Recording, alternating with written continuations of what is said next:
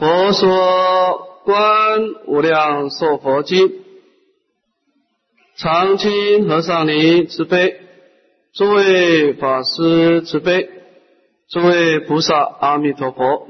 阿弥陀佛。请大家打开讲义第十面，甲二正说分。那么我们在研究世间的学问啊，跟研究佛法的教理啊，它的目的是有所不同的。世间的学问呢，是增长我们生活上的知识；佛法的教理的学习呢，能够成就我们生命中的功德。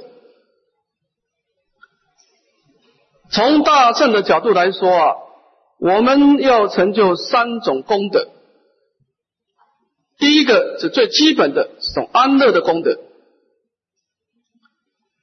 那么就是透过一种人天乘的法门啊，比方说布施、持戒、忍辱啊，以一种善业力去创造来生一种安乐的果报。当然，这个安乐果报是不圆满的，有障碍的。在本经当中，我们可以看到韦迪西夫人对于安乐的果报啊，他提出了两种障碍。第一个多不善聚，比方说频婆娑罗王，他身为一个国王，他在无意中得大自在，但是他过去生跟他的儿子阿舍世王啊有恶逆的因缘，所以今生啊注定要被他儿子啊。活活的饿死，所以在这种安乐果报在受用快乐的时候呢，他也是有诸多的忧愁苦恼。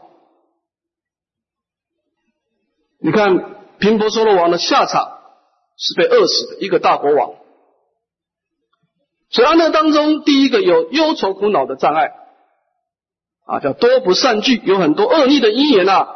这个快乐当中夹带很多恶逆的因缘。第二个，三途盈满。那么快乐的果报，我们一个凡夫众生是有所执着的，会产生颠倒想，就会产生放逸。所以在放逸当中就造作很多的罪业，来生呢就很可能都能到三恶道去。所以。这个快乐的果报本身，它是有三途的危机啊，所以叫三途盈满。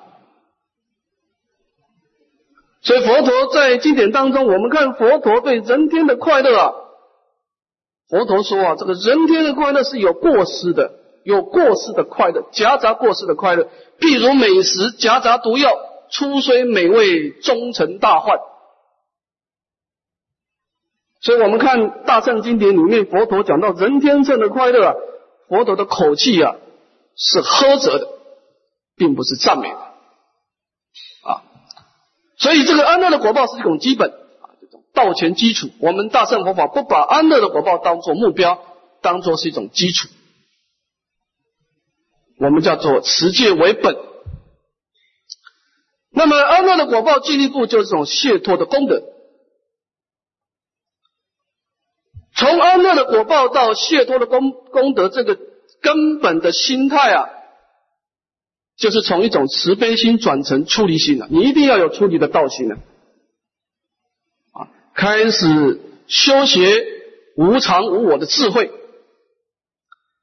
你做慈善事业不太需要什么智慧，只要你有信仰，你相信善业能够招感安乐的果报，罪业招感痛苦的果报，你有这样的信仰就够了。不要智慧的慈善事业不太需要什么智慧，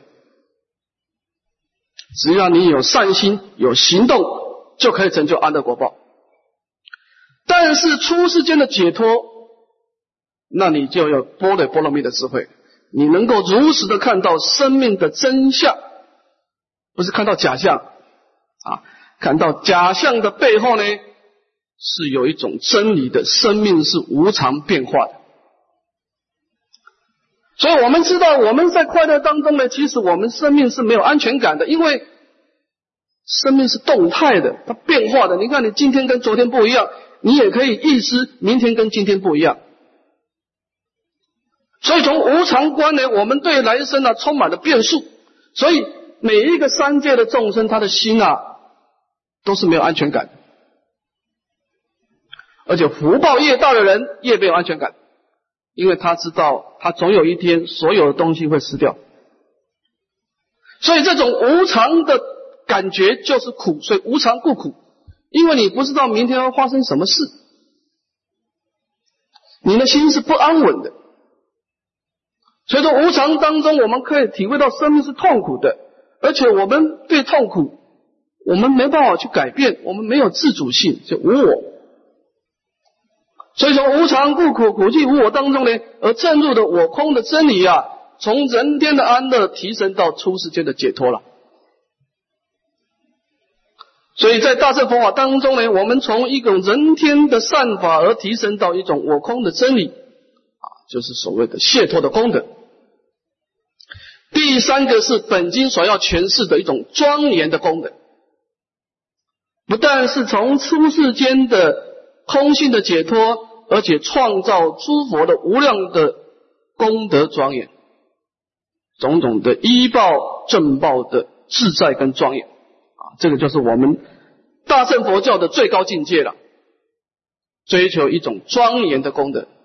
好，那么我们看经文上的细分当中，其实韦提希夫人受到他儿子的刺激啊，他刚开始对佛陀的请求啊是。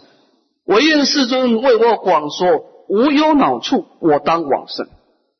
那无忧恼处，感觉上他的祈请啊，偏重在离开痛苦，偏重偏偏重在解脱的功德。但是佛陀看他是大乘种性啊，佛陀呢是开显庄严的功德啊，不但是无有众苦，而且是但受诸乐啊。他祈求是一种解脱的法。佛陀给他是一种大圣的庄严之法啊。那么前面的细分我们已经说过了啊。那么我的新夫人呢，他提出了两大的请求。第一个呢，希望佛陀为他先说无忧恼处，我当往生啊，是从果地的功德的祈求。第二个呢，他希望佛陀啊。来教我关于清净业处，就是我因地应该如何来修学。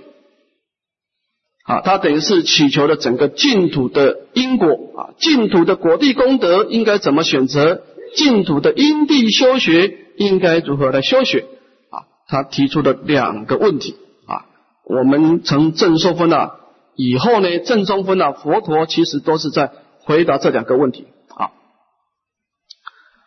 我们看甲二的正说分分成两科，第一科呢筹二问啊，筹答韦提希夫人的两大问题；第二个呢说明利益啊，筹二问是主要的经文的结构都在筹二问哈。那么筹问当中分成两段，第一个筹钱深处，第二个筹钱敬业啊。这个深处啊，就是我要往生到无忧恼处啊。那么这个地方是偏重在。选择净土的功德，这个地方有三小段。我们先看第一段：放光先刹，请合掌。尔时世尊放眉间光，其光金色，遍照十方无量世界，环处佛顶，化为金台如须弥山。十方诸佛精妙国土，皆于中现。或有国土七宝合成，复有国土纯是莲花。复有国土如自在天宫，复有国土如玻璃镜，十方国土皆于中现。有如是等无量诸佛国土，严显可观，令韦提西见。好，那么这个地方呢，啊，先筹筹答这个韦提希夫人的第一个问题，说啊，希望佛陀能够为我广泛的解说，为我介绍，在这个世界上当中有没有真正能够。没有忧愁、没有苦恼的处所呢？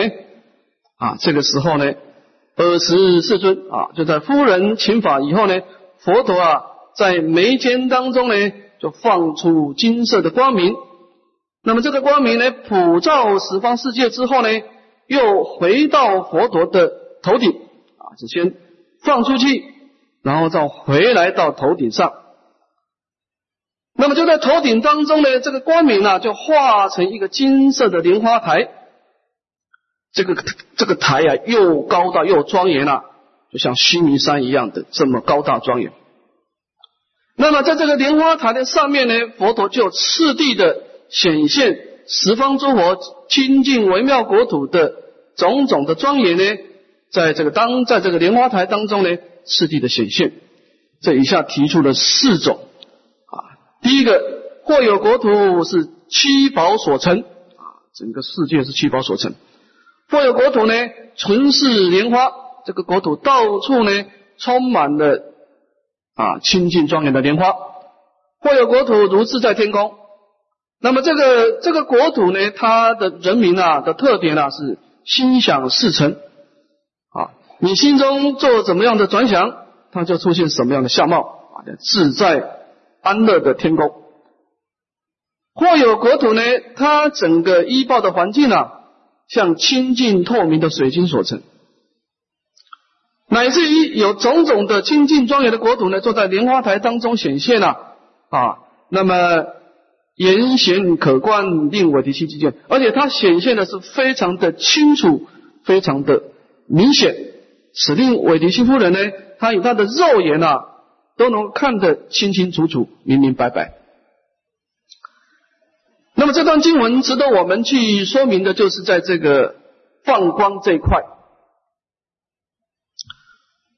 佛陀在说法的时候，很多时候，特别是先说不思议境的时候啊，佛陀会放光，而且放光都是表法。比方说本经当中啊，佛陀是从眉间当中放光，那么眉间当然是白毫了。啊，白毫啊，放出去的时候啊，它是一丈五尺的，但是收回来的时候呢，它像一个那个圆珠、圆球的珠哈。你看我们现在雕佛像啊，白毫的地方就直接放个圆珠在上面啊，这个是白毫的光明。那么这个光明遍照十方世界的国土以后呢，又回到佛顶，这什么意思呢？佛顶。佛陀最尊贵的就是他的头顶啊，在那个经上说啊，佛陀的头顶啊，表示众生本具诸佛所证的一念的清净性，就清净本性。当然我们现在是迷失了，因为我们向外攀岩呐，那跟妄想打成一片，所以我们呢，我们是啊离家出走。我们没有回家啊，但是佛陀是把心带回家了，佛陀把心性开显出来。那么，为什么在显国土之前要表显清净的本性呢？这个地方我们说明一下。在《楞严经》，他把心分成心性跟心事啊，心性啊，它是一个离相，但是跟我空法法空智慧相应的啊。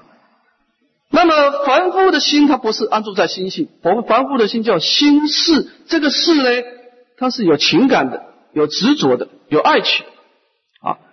那么这个地方就是说呢，十方诸佛只要开始庄严国土，他一定要成就心性，才能够庄严国土。比方说，我们方位菩萨，你现在去布施持戒。我们没有资格叫庄严国土，我们叫做积功累德。我们现在正在忏悔业障积极资粮了。我们现在还在修学果报，只有初地以上的菩萨，他心性开显出来的，他才有资格叫做成熟众生庄严国土。所以在这个地方所表显，就是说十方诸佛的国土是怎么创造出来的呢？是。诸佛在因地的时候，因为一念心性的开显，那么一念心性啊，用六波罗蜜，那么称性起修，才有这样的国土。所以他就从眉间放光啊，然后回到佛顶上去啊。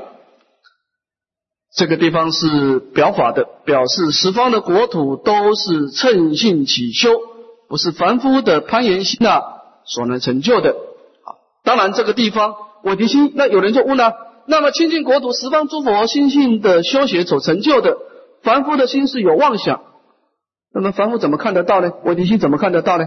啊，那么后面会解释，因为佛陀的神通力加持啊。那么这段呢，是佛陀先把这个十方国土的清净的相貌，把它从啊这个莲花台当中啊显现给韦提西夫人看。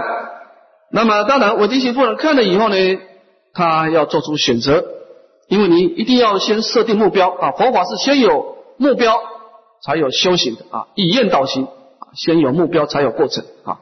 那么我们看下一段，专求极乐，看经文。时韦提希白佛言：“世尊，世诸佛土虽复清净，皆有光明。我今要生极乐世界阿弥陀佛所。”那么我的西夫人看到很多很多的国土以后呢，他就白告佛陀说：“啊，说这些国土当然都是清净的啊，都是有光明的，都是庄严的。但是呢，我个人的选择啊。”我要生极乐世界，阿弥陀佛所。在观经当中，韦提希夫人并没有解释他为什么要往生极乐世界，他没有解释。他看了以后，直接把答案讲出来啊。但是我们看《阿弥陀经》藕益大师的《弥陀要解》，他倒是有解释，说十方世界有很多清净的国土，为什么释迦牟尼佛偏占极乐？乃至于讲完《阿弥陀经》以后呢，六方诸佛出广长舌相，异异口同声，六方诸佛都赞美极乐世界的功德庄严。为什么说十方三世佛阿弥陀第一呢？那么多国土，为什么在十方诸佛在宣扬国土的时候呢，都叫他们国土的众生要求生极乐世界呢？这理由在哪里呢？啊藕益大师在《弥陀要解》他提出了两个理由。第一个，从的果地的功德殊胜来说啊，因为极乐世界它的整个国土啊，特别是在凡圣同居土的庄严，每一个国土都有四土。啊，凡圣同居土、方便有一土、十报庄严土、长期光净土。那么，方便有一土以上的上上三土啊，都是摄受圣人这一块，我们就不谈了。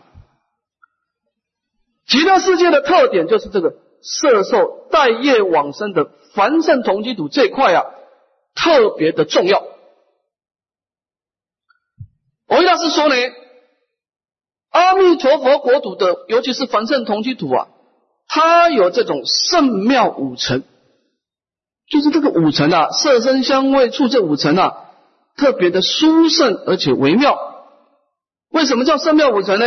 就是你一个凡夫众生，你即便你是一个待业往生，乃至于无逆十恶的众生，你到了极乐国土呢，你的心跟这个圣妙五层接触的时候啊，严正三不退。严正三不退，以判教来说，最少是初地以上，因为你要念不退啊。严格来说，要八地不上才有办法念不退。所以，维大师说啊，极乐世界的凡圣同居土，这些凡夫啊，是没办法判教。说十方佛土啊，无此名相，无此阶位，无此法门，因为你说他是凡夫。他的身口意表现的功德等同八地菩萨。你说他是一个圣人，烦恼没有断，所以你说这个，那么这个这个这个极乐世界的凡圣同居土的众生，你怎么判教呢？没办法判教，啊，他也不是凡夫，也不是圣人。从他的表现来说，等同圣人，但是他的内心的深处。有烦恼的种子没有断，所以维大师知道赞叹十方佛土无此名相，无此皆为无此法门。所以极乐世界的殊胜是针对凡夫来说的。如果你是初地菩萨，你去哪一个国土都差不多了，没有说什么十方三世佛阿弥陀地。如果你是初地菩萨，这句话对你就不适用。但是如果你是一个生死业障凡夫，那就差很多了。你到药师佛的国土，到普光佛、普明佛、到阿弥陀佛的国土，你选择一个适合的国土，就差别很大，对你成佛的速度那就千差万别。因为你凡夫，你特别需要环境的色受。圣人他的心是无助的，他不入色声香味触啊，他在什么环境对他影响不大。但是身为一个凡夫，你到不同的环境，对我们的影响色受就差很多了啊。所以，身为凡夫众生，我们的确要选择一个国土，这是维大师说的，因为我们的心还是有所住啊。那么，我们选择一个圣妙五层呢，我们严正三不退，对我们的成佛啊。有加持的效果。这第一个，从果地的功德来说；第二个，从因地的修学来说啊。他说啊，为什么十方诸佛偏占极乐净土呢？因为阿弥陀佛众生啊，跟一般的凡夫众生啊，偏有缘故，他的缘特别深。因为阿弥陀佛四十八愿呢，绝大部分是为凡夫而发的。不像有的佛陀所发的愿呢，他有些愿是摄受圣位的菩萨，四十八愿愿愿都是为凡夫而发的。所以既然是这样，既然他的愿特别照顾到凡夫啊，就使令我们容易感应道教。你当然每一个佛菩萨因地发的愿不同，但是弥陀的愿呢，跟凡夫众生偏有缘故啊，所以使令我们在意念弥陀功德的时候啊。容易产生灭恶生善的效果，这个是从因地的殊胜来说。那么基于这两个理由，所以韦迪西夫人啊，在十方净土，因为韦迪心他是个凡夫众生呢，啊，他受到他儿子的刺激，他心中还是有忧愁，还是有苦恼，所以他心还是心随境转，所以他是标准的凡夫众生，所以他选择极乐世界。那么的确是正确的啊。选择以后呢，我们看下一段。那么正式的祈请修行的方法，看经文。唯愿世尊教我思维，教我正受。那么本经的修行，在整个净土的所谓的感应道教呢，它是提出的两个方法来感应道教。第一个，教我思维。第二个教我正受思维啊，它是一种比较散乱心的一种思维；正受呢，它是一种一种极尽的正念。所以善导大师把思维判作善善，把正受判作定。啊，这个这个这个定善啊，就是禅定相应的善法叫定，一个是散善，一个定善。啊。这个思维就是我们一般说的啊，静业三福啊，静业三福，它是一个祝恨啊。那么这个正受呢，就是我们这个地方所说的啊，十六观呐啊，它是一个正修啊，以十六观为正修，以净业三福啊来当祝恨啊。那么这个是这段呢，就是佛陀酬答。那么这个往生的处所，这以下就详细的说明了应该如何来修学这个净业，才能够成就往生。我们看丙二的筹钱净业，这个地方分两段，第一段呢是三种净业达思维，第二个是明十六观达正受啊。这个科判是智德大师所判的科判。那么智德大师认为说，思维是一种散乱心的修学，它是以净业三福为主的。是日常生活啊，立言对境的修学。十六观呢，是你在佛堂当中啊，习诸言物的一种正念的啊极尽的修行，这两个不一样，一个是立言对进修，一个是做中修啊。那么先回答三种敬业，来相应这个如理思维。我们先看第一段啊，光照频婆得道。尔时世尊即便微笑，有五色光从佛口出，一光照频婆娑罗王顶。尔时大王虽在幽闭，心眼无障，遥见世尊头面作礼，自然真净成阿那含。那么尔时，尔时呢，就是说这个韦迪西夫人她选择了西方净土当做一个来世的目标以后呢，这个时候世尊啊。他并没有马上回答净土的修学，而是啊露出微笑。我们看佛陀在经典中啊不随便笑，那笑当然是有特殊的原因了。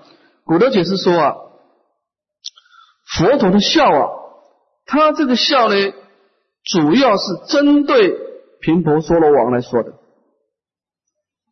因为他了知。这个频婆娑罗王的善恶的因缘啊，说频婆娑罗王他因为过去生跟阿舍斯王结下了一种生死的业缘，今生啊来酬偿业报，这本来是一个痛苦的果报。但是频婆娑罗有善根啊，有善根人在痛苦当中能启发他的道心，反而激发他受八关斋戒，激发他修无常无我。那么使令他今生能够成就三果，所以这个这个逆增上言啊，就是说看到频婆娑王当中的身心世界呢，善恶夹杂，而且是善能破恶，以善根而超越痛苦，所以佛陀啊露出了微笑。啊，古人是这样解释的。啊，就是这个微笑啊是针对频婆娑罗王的术士的因缘而微笑的。那么这个时候，他从口中呢放出青黄四白紫五种的光明，从佛口而出。那么这个光明干什么呢？照了频婆娑罗王的头顶，为频婆娑罗王加持。我们知道世尊这个时候他的地方是在哪里？他这个时候是在韦提西夫人的疗房当中，他带的目犍连尊者啊，还有阿难尊者。飞到的这个韦提西夫人的房间为他说法啊，为他显现国土。那么这个时候，佛陀并没有马上回答韦提西夫人的话，而反倒是呢，从佛佛口放光啊，先照了离他好几个房间的一个频婆娑罗王。那么这个频婆娑罗王是虽处幽闭，他是啊，跟韦提西夫人的房间的两个房间有重重的墙壁的障碍，但是。这个时候，频婆娑罗王得到这个佛陀光明的加持以后啊，心眼无障，遥见世尊。他内心当中的心眼啊，叫天眼通打开了，他能够遥遥的见到在韦提希夫人房间的世尊呢，而且头面作礼。当他拜下去的时候呢，任意的成就三果。当然，这个地方应该有佛力的加持。从唯识学的判教来说啊，正常人从凡夫应该先成就出国，但是有一种人例外，他听佛法直接跳跃到三国，这种人要有两种功能：第一个，他的智慧的善根强；第二个，他要初禅以上的禅定才有可能。如果他只是微弱的味道地定，他应该先证得出国。定力强，善根深，所以频婆娑罗王就是这种人啊。他是马上证得三果，因为三果已经不来了，不来不是不来人间了哈，因为他还有阿罗，他还有差一果嘛，他不来异界，他往生到四禅里面的五不还天啊，在五不还天修学啊，那么断最后的维系的善恶界的师父。然后直接从五不还天呢跳出去，他再也不来到异界了，叫阿罗汉果啊。那么这段经文古人解释说啊，韦提希夫人祈求佛陀开示思维，开示眷授，佛陀却却先加持频婆娑罗王，这是什么道理呢？这有两层意思。第一个，因为频婆娑罗王他本身啊善根已经成熟了，因为他通过前面的受戒闻法，他善根成熟，所以佛陀先加持他，使令他成就。第二个，他消除夫人心中的挂碍，因为韦提希夫人被关了以后啊，他对大王心中是有所挂碍的，他害怕大王得不到饮食啊，而受到痛苦乃至于死亡啊，所以。这个佛陀先把频婆娑罗王先度化了呢，消除夫人的挂碍啊，使令他能够专心的修为修学啊。以下的十六关还有两层意思啊。好，那么这以下呢，才是佛陀正式的对韦提希夫人的开始啊，极国以劝修因。好，我们看经文。尔时世尊告韦提希：如今知否？阿弥陀佛去此不远，汝当细念。地观彼国敬业成者，我今为汝广说众辟，亦令未来世一切凡夫欲修敬业者，得生西方极乐国土。好，那么这个地方呢，先把这个因果啊说明一下哈。我们先看这个极乐世界的国，说汝今知佛，阿弥陀佛弃此不远。说极乐世界是我们的目标，那么极乐世界在哪里呢？离开娑婆世界啊，并不遥远。啊，这个弃此不远呢，当然古人对这个地方是多做有诸多的说明了啊。你说娑婆世界跟极乐世界差了十万亿佛土，从事相来说啊，不应该说去此不远，因为十万亿佛土是很遥远的啊。一个佛土啊，是一个三千大千世界啊。那么确实不言，应该是从理上、从理观上说，就是说，我们今天修学的目的是要往生极乐世界，那么。你今天在踏出第一步，你的我们设定的目标是要啊，我今要生极乐世界，阿弥陀佛所。那么我们先要知道极乐世界到底在哪里？你连极乐世界在哪里都不知道，那你你要从哪里下手呢？极乐世界它存在两个地方，第一个。从事相来说，它存在于十万亿佛土之外。第二个，从理观上呢，它存在我们一念心中，我们内心本来记住。但是修学一定是用理观来带动事修啊，因为你没有没有理观，只有事修，你心向外攀岩了，你的心是。散乱，你不可能一心不乱，你心散掉了。所以你的修行人啊，你不要老是眼睛打开说阿弥陀佛什么时候来呀？我什么时候能够梦到阿弥陀佛啊？这个都不对了，因为你心向外攀岩了啊。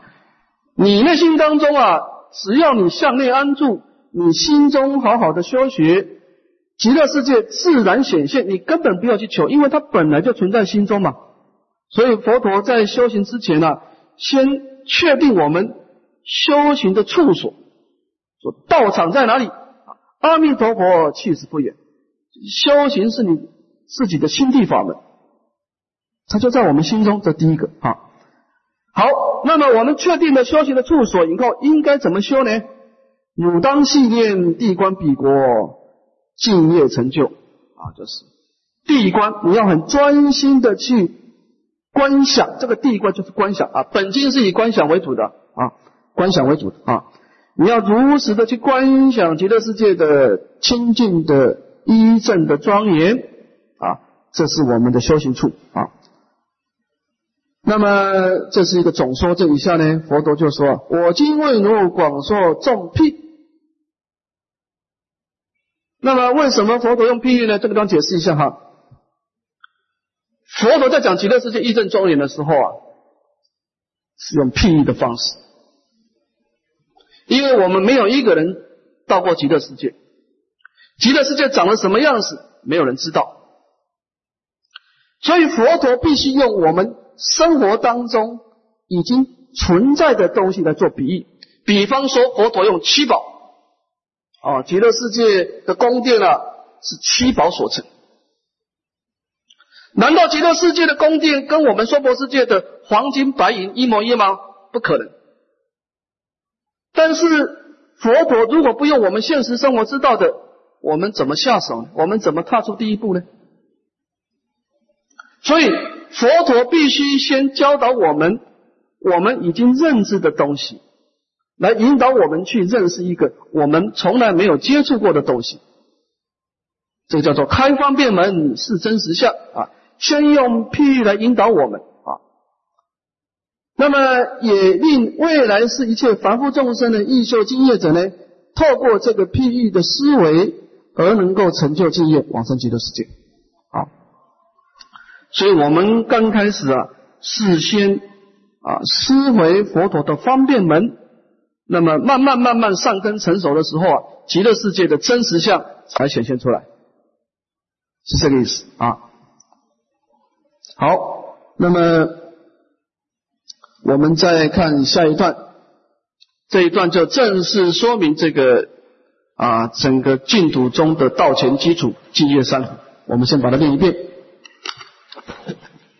欲生彼国者，当修三福。一者孝养父母，奉事师长，慈心不杀，修十善业；二者受持三规，具足众戒，不犯威仪。三者发菩提心，深信因果，读诵大乘，劝进行者，如此三世名为净业。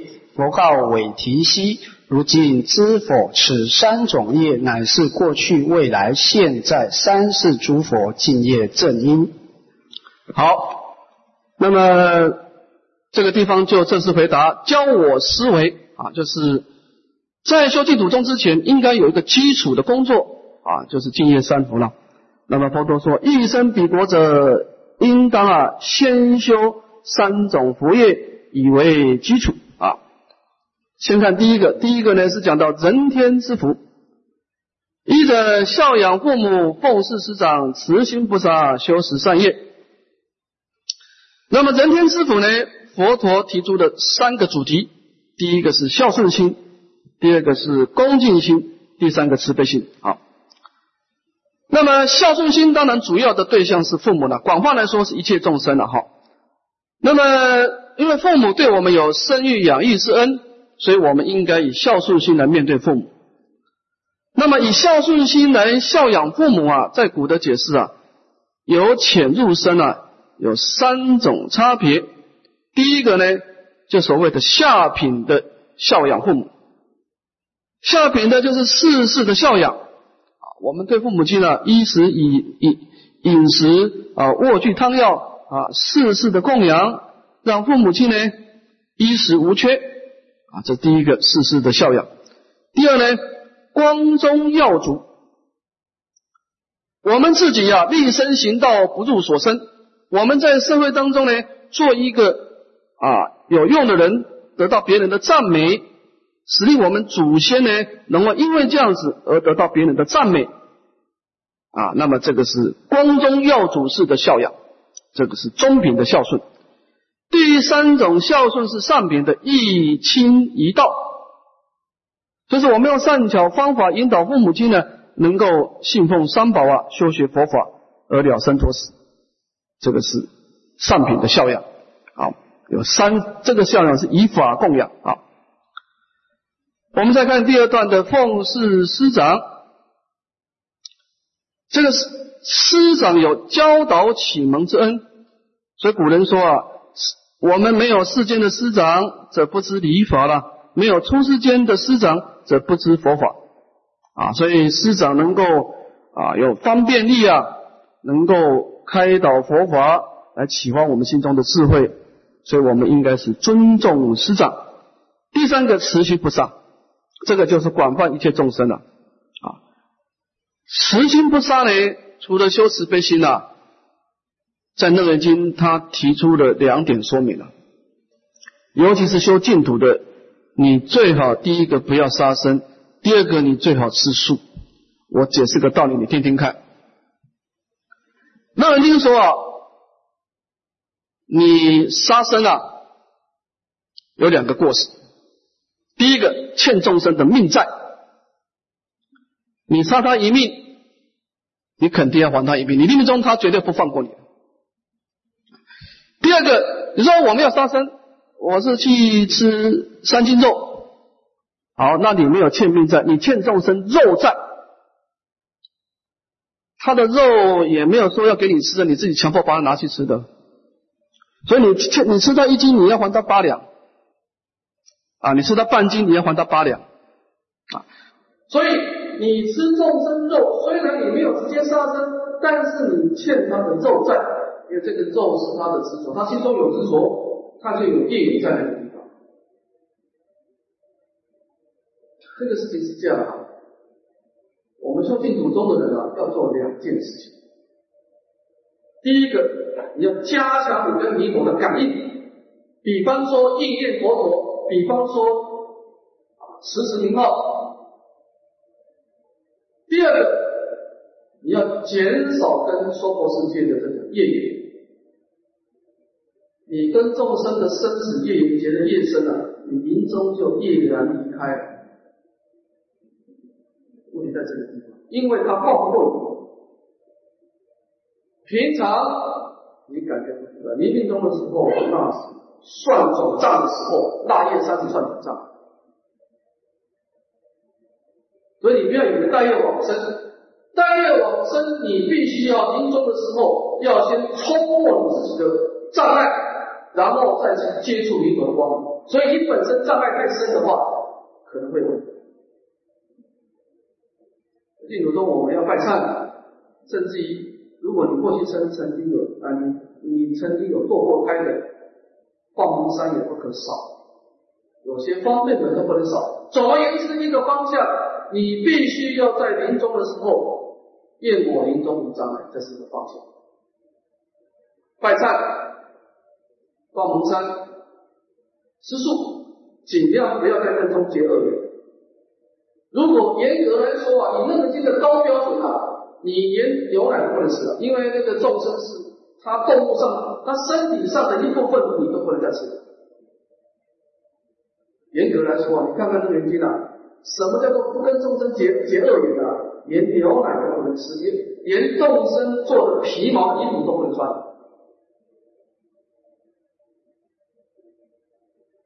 这个叫做厌我临终五障，慈心不杀。那么修十善业，当然这个是。深山口是第三，这个就是十三业当然主要的人天乘啊，是以十三业为主了。那么开展出来以三个主轴：孝养父母、奉事师长、实行不杀，这个是十三业的三个主轴思想啊。我们再接着看第二个，受持三规，记住众戒，不犯非礼。那么这个三规当然是你学佛法的一个基础了，因为。为什么说三规？因为佛有说法之恩，法有开慧之恩，身有助持之恩啊。我们整个修行啊，要仰仗三法的加持啊。那么接着具足众戒，即是呢五戒八方三戒。那么出家众呢，你就比丘尼戒。然后最后的尽量呢，身口意能够归于净。人间的福业是十三业，这个二正的这个福业啊。是持戒，持戒跟修善的差别啊，因为持戒有戒体，所以他的心力强。戒体就是一种愿望，他有愿力引导的善行啊。第一个，他的所缘境广，他普遍涵盖一切众生。前面的十三页，它是有对象的。他的对象针对重点在父母师长，他他有一定的对象，持戒没有对象。比方说，我不杀生，一切的有情，上至天上的飞鸟，下至地上的蚂蚁，都不能有杀生的行为。所以，持戒第一个，他的所缘境广；第二个，他的心力强，所以他的功德超过十十善。人间的福业啊，是慈善教；二圣的福业是一个宗教慈，是宗教教。宗教跟慈善最大的差别就是它有愿力。世间的善人他不见得有愿力，但是那个到了菜市场，他临时看到有众生很可怜，他一时升起恻隐之心，把他救回来，把他化死。那种一时的善念。有静的触动，才启发他的善行。持戒的人，他没有所谓一时的善，他是白天晚上，他经常考虑到自己要自断一切恶，自修一切善，时空的东西。他的愿力是超越时空的，愿力所带动的善的功能是强大的。我希望慢慢把大家你要知道哈，宗教的修学跟慈善的修学最大的差别就是，一个是有变化。一个是没有用，一个是一时的善行，一个是恒常的善行，对吧？功德就千差万别，所以一个是人间的福业，一个是二正的福业，不一样。那么当然大圣的福业，他的心胸更广大。我们休息一下再说。